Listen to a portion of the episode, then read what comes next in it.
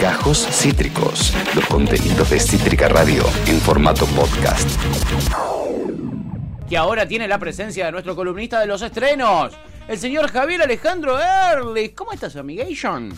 ¿Cómo les va, amigos? Acá con todo trapo, haciendo, viendo películas y hay mucha sobreabundancia, Pato y Agus, de material. Y de Ah. diciembre, pero reload, recargado, que no sabes por dónde empezar de tantas cosas y qué digerir y qué llevar a la selección gourmet a Cítrica Radio. Muy bueno, me copa, me copa que haya tanto para elegir. eh, eh, para fin de año está bien, que necesitamos mucho traernos de la realidad. ¿Qué tenemos, amigo? ¿Arrancamos como para ir al cine? ¿Tenés algo para ir al cine? ¿Para ir a las salas? Sí, perfecto. Vamos con el perfecto David. Epa. Con la gran producción, la verdad, de, de- de Felipe Gómez Aparicio en su ópera prima, publicista, pero no tiene una gota de publicidad, cine en arte puro. La rompió, ganó en el Festival de Tribeca, única producción latinoamericana, y está protagonizada por un actor que no es actor, que fue seleccionado por Castrin, que es Felipe Diorio, y eh, fue dirigida por Felipe Gómez Aparicio y interpretada por Mauricio Diorio, me, me retracto, y protagonizada también por Umbra Colombo. La historia es sencilla, es la relación de una madre que es eh, artista del arte, es artista del arte, exactamente, y él es un joven físico-culturista, 16 años, que la madre vive obsesionada con el cuerpo de este chico. Este chico que fue seleccionado en un casting con cara de nene, cuerpo de bestia, de hombre, físico-culturista, Sí. y bueno, eh, la verdad que tiene mucho y está como obsesionada en vivir a través del hijo su vida, lo presiona con mañana, tarde y noche con todas las gimnasias para poder eh, exhibirlo en determinados lugares Ah. de la alta sociedad y Horrible. no hay figura paterna, hay figura paterna, es una familia de clase alta, ella que puede estarse reflejado y él no tiene vida social, no puede vivir su sexualidad, hay atisbos de una homosexualidad, pero no está tocado muy finamente los hilos, todo lo que sufre en la escuela él con la discriminación y también que por su vida y por la presión de la madre no puede hacer su vida y este vínculo simbiótico con la madre. Y está contada con eh, más de lo que no se dice de lo que se dice. Es muy sutil y me parece que sale airoso esta película que la vino rompiendo en premios, chicos. Che, eh, parece Pesuti, ¿no? Parece para Interesante. interesante, para, Sí. para pensar. Una de esas que te dejan recalculando, pensando. Eh, ¿Esto en salas, en cualquier sala, amigo? Mira, el ¿Comercial? espacio Cinerari las mejores salas de tu barrio de todo el país, como te puedo decir. Buena. Te faltó bases y condiciones. Sí, sí. Bases y condiciones, Sí. 178, 78 revoluciones por minuto, pero bueno, quédense acá para ver el perfecto David. Impresionante y los tuvimos en exclusiva al director Felipe Sí. Gómez Aparicio y a Mauricio Diorio acá en la Naranja Crítica. Si querés revivirlo, ya vamos a subir todo el programa, a compartirlo en la Naranja Crítica. Estuvieron los protagonistas el día martes con nosotros. Qué groso. Como siempre, siempre que hay un estreno que, eh, nada, la persona sea mínimamente alcanzable ¿eh? este, en Argentina. Si puede ser un director, puede ser un protagonista, siempre van a estar en la naranja crítica y este martes no fue la excepción. El Perfecto David, una eh, peli que pinta bien, amigo. Pero ahora vamos a la gran N roja, vamos al, al- a, este, a este streaming eh, tan, tan popular. ¿Qué hay para ver allí? Mira, podemos ver El poder del perro de Jane Campion, es una directora neozelandesa que es el mismo directora de, el mismo director, mejor dicho, de la lección de piano. Es un western estilo Secreto en la Montaña, pero mucho más sutil y está una de las rutilantes candidata al Oscar. Y está interpretada nada más ni nada menos por Benedict Cumberbatch, que lo podemos ver por esa saga de película que tenemos de superhéroe, pero para mí la interpretación mejor de su carrera, él interpreta junto con su hermano, dos estancieros, él es el que hace el trabajo sucio, mata a los animales en la hacienda, y el hermano, que es el personaje interpretado por Jesse Plemons, no me quiero olvidar los nombres, está magníficamente, es el hacendado, el que va de traje, el que va de pilcha, el que lleva los números, bueno, y él es el que hace el trabajo sucio. Pero la verdad, la personalidad, aunque sea hasta sucio, tiene también esos rasgos sucios, homofóbicos, machistas, contra uno de los chicos que es la hija de una de las peceras, que justamente se enamora el hermano, y ahí empieza el triángulo ahí perverso porque tiene miedo que se venga por toda la discriminación que sufre este chico que es eh, amanerado, que es eh, alto, que se burla al pueblo, fijémonos en la época del western, que no está tratado. Este western no vas a encontrar, por ejemplo, Pato, no vas a poder encontrar ni tiros, ni tribus originarias eh, batiéndose al con, con los cabos, no, va por otro lado. Va mucho sutil, va muy sutil para develar y todo explota cuando tiene el hermano, el hacendado, el, finoli, el que se casa con, por ejemplo, esta mesera, que es una viuda, y con el hijo, que tiene al hijo, que es eh, con todo el tema eh, homosexual latente, pero no explícito, que empieza la relación en un primer momento y no te quiero develar porque a partir del personaje Benedict Cumberbatch se va a desarrollar toda la trama de lo no dicho en la película de su aparente homosexualidad. No dicho y por eso su traspolación y toda esa agresión hacia este personaje y hacia la burla por lo que no puede asumir él. Pero está tocado de una manera que vos tenés que unir muchos cabos para poder saber qué pasó. No es el secreto de la montaña que vas a encontrar sexo desenfrenado entre dos hombres. No, va por ese lado. Gran elenco. Gran elenco. Gran elenco. James Toons. La verdad que todos ella, los Ella y Jessie son, son marido y mujer en la vida real. ¿En serio? Sí, de hecho tienen un hijo. Ah, mira qué loco. Dos. Repetime la información, eh, Agus, que me Que Kristen Dust y Jessie son marido y mujer en la vida real. Mira vos. Ah, mira vos, eso no la sabía ese chismecito. Tiene dos pibes. Mira, y, y che, lo de Benedict Cumberbatch. Oh, este él no puede más. Él no puede más, es un actorazo. Doctor Strange. Doctor Strange. Doctor Strange, ha, hecho de superhéroe y un montón de películas, pero acá está sublime y es una de las filmes candidatas al Oscar igual que las interpretaciones, chicos. Mirá qué bien, Javi. Me dijeron, me dijeron que la rompe toda, que es como, mirá que ha hecho grandes papeles, pero me dijeron que es como ya, ya, varias veces y ahora escucharlo de vos también me cierra de que es eh, quizás su mejor interpretación, eh, eh, un desafío grande. Es un actorazo, así que hay. Que... Es un actorazo, chicos. Yo lo convencí a Ale, de verdad, porque es lenta. Él la terminó y yo la última media hora terminé volcado roncando la panza de Ale.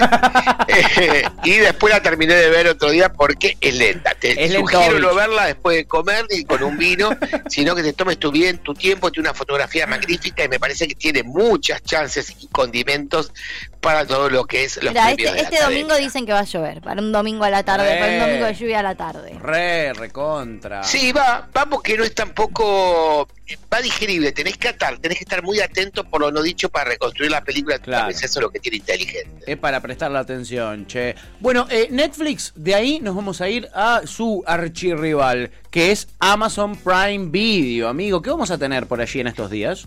Esta película que la vimos pasar en el marco del Festival Internacional de Cine de Mar del Plata, Venecia Frenia, que no creo que pase por los cines, va a ir directamente a Prime Videos, lo que se comenta. Es la última de Alex de la Iglesia, pero a diferencia de sus anteriores, de la comunidad, del bar, de muchas que, recurrir a un solo espacio, a un edificio, a un bar.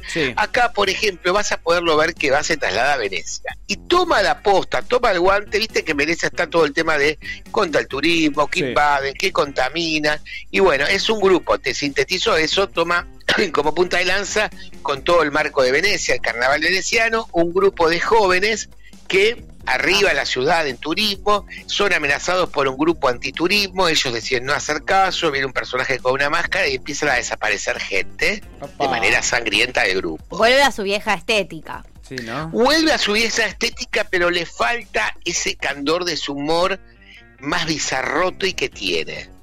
No lo tiene esta. ¿Le falta? No lo tiene esta, para mí faltan esos toques bizarrotes. No tiene ninguna estrella rutilante, Ingrid García Johnson alguna, pero no tiene grandes estrellas que como son las otras películas, pero se mantiene, es entretenida, mucha, mucha sangre por doquier, y bueno, hasta último minuto, pero bueno, tiene los condimentos. Me parece que le falta a lo mejor ese toque de Alex de la Iglesia y la segunda parte un poquito se pone más pesada y repetitiva, pero bueno, la vista de Venecia, chicos, para poder ver, y toca un tema social también que eh, retoma el guante y todo que está también el cantor de la tema poli, el tema en Venecia, en Italia, ¿no es cierto? El tema del turismo, el, subconsumo, toda la parte y toda la contaminación del hombre que hace en Venecia, que bueno, sea una de las ciudades más contaminadas del mundo, ¿no? Totalmente, totalmente. Incluso están contemplando eh, eso, no recibir más eh, turistas. Sí. Eh, es un tema porque a la vez es un negoción, es, es, de lo que viven, pero también se desmejora muchísimo la, cosa. Hay, muchos movimientos antituristas. Situación, Sí, sí, es heavy.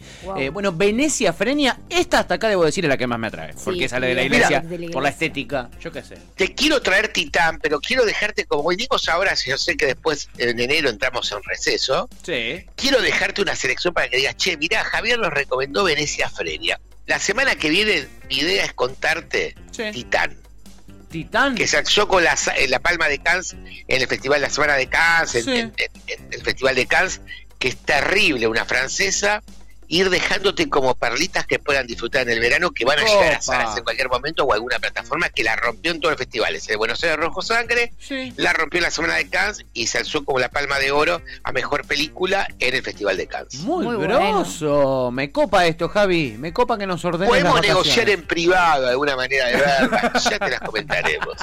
Me gusta. Guiño, guiño. Me gusta, Javi. La, la corrupción, vos sabés que a mí me gusta mucho. Siempre. Siempre, siempre van con la corrupción. Con el arte todo es válido. Exacto, exacto. En el arte y en el amor vale todo, dicen. Bueno, estreno en cines. ¿Qué hay para ver en el cine? ¿Cuál es la última recomendación que nos trajiste? Mira, a cumplir su nuevo aniversario de, aniversario de Esperando la Carroza, gran película, que la verdad que me encanta, ahora van a hacer un circuito por todo el circuito carrocero, con todas las locaciones donde se filmó la película. Para mí es un guiño guiño también a la, la ópera prima de Nacho Buguero, a todo lo que es el universo de Esperando la Carroza. La temática es sencilla, abre en un plano secuencia a Luis Siembrowski, el patriarca de esa familia recorriendo una casa y cagando a pedo a todo el mundo, a la cuñada que hace Mónica Villas, que es para mí un spin-off de ella de composición ácida, terrible, creíble del personaje de Esperando la Carroza, Mirá. que van, Mirá. invitan es una clase media de medida media que estaba bien en su momento, es muy quiche con época de su momento de emprendedor, pero ahora que nos tienen un banco, invitan al tío personificado con tío Peluca, con eh, Jorge Jorge Delía, que está maravilloso, está Alejandra Fletcher con el personaje, también la esposa de Siembroski, está Silvia Pérez, la cuñada, bueno, están toda la familia, los hijos disfuncionales, bien disfuncional esta familia, Martínez Lipa, invitan al tío para sacarle guita para un negocio, pues la familia está para exprimir al tío, el cuento Sí. del tío. Ah. Nada más ni nada menos que el tío, no te voy a espolear porque es apenas aparece, tiene una, una fortuna inmensa que cuenta, que tiene en la casa, entonces no, no- al tío no se le ocurre mejor idea que esa noche de Navidad llega y muere, muere en la casa donde se va a celebrar la Navidad. Y ahí viene todo el quilombo por quién se queda, los autos secuestran al tío Sí. Para pedirle guita a la, mujer, a la mujer que no sabía nada y bueno, viene toda la trama ahí de su trama de comedia negra, pero me hizo acordar mucho y tiene mucho Esperando la Carroza y me divertí mucho. Para mí es una de las gran- grandes realizaciones del año, chicos. Bueno. El cuento del tío nos muestra lo peor de nosotros los argentinos. La temática está tocada, en No hay que llorar de Roberto Cosa, en dramaturgia, pero está tocada de manera impecable y hable con un plano secuencia de Luis Siembrowski que vale la pena sus cinco minutos iniciales y después la película se mantiene, tiene buenas actuaciones, es entretenida, es divertida y Mónica Villa para volvernos a deslumbrar y a recordar aquel personaje emblemático, el Esperando la Carroza. Qué Muy bueno. me encantó esta, che, a esta también, a esta también. La verdad, de las cuatro que empezamos con El Perfecto David, eh, que se estrena en salas, El Poder del Perro de Netflix, yo me quedo con las últimas dos, Venecia Freña, y el, eh, que sale en Prime Video, y El Cuento del Tío, eh, este, esta que veíamos recién con mi querido Luis Siembroski, que lo queremos un montón. Eh, Ah, me ponele fichas también al perfecto David. Yo Sí, se las ¿no? voy a, vamos a ver la manera que los ángeles com- comulguen y lleguen hacia ustedes estas tres producciones. Me copa, me copa, Javi, me copa un montón. Qué grande, chiquis. Bueno, nuestro columnista de estreno, Javier Alejandro Alrich, hace una selección gourmet muy específica Excelente. para este programa. Son estos cuatro estrenos que les acabo de contar y él les acaba de desarrollar. Pero después tiene Cine Argentino Hoy, que es un portal eh, eh, muy, muy, muy popular, de los más grosos de cobertura de cine que hay en el país. Y él lo dirige, ahí manda a todos sus minions a ver todos los estrenos, en cine y en series. Entonces, todo, todo lo vas a encontrar en Cine Argentino hoy. Y si no, en La Naranja. Crítica el programa que hace Javi con su, eh, con su equipo todos los martes a la noche aquí en Cítrica. Vas ahí a encontrar los testimonios de los protagonistas, ya sean directores, actores, actrices, etcétera, de los estrenos de la semana. Así que este, tenés un montón de chances más. Si te gustó esto, hay más todavía. Amigos, nos encontramos la semana que viene. Dale, abrazo enorme. Abrazo inmenso y hoy a clavarse todos, chicos, para ver Amor sin Barrera, la nueva de Spielberg, que dicen que es superior a la original. Clavate dos, dos horas pasadas, dos horas y media. Uh. Pero tengo ganas de la asignatura pendiente. No sé si esta semana, pero en diciembre me meto a comer pochoclos, me como dos comidones de pochoclo y a verme a Mauricio Parrera y a llorar en la pantalla. Me copa, muy bien, un clásico renewed. Abrazo, Javi. Javier. Abrazo inmenso, chicos. Javier Alejandro Erling, nuestro columnista de estrenos, ¿eh? ya incluso con planes ya armados. ¿eh? Se viene la. eh, se viene Spielbergmanía, la Spielbergmanía. Acabas de escuchar Gajos Cítricos. Encontrá los contenidos de Cítrica Radio en formato podcast en Spotify, YouTube o en nuestra página web.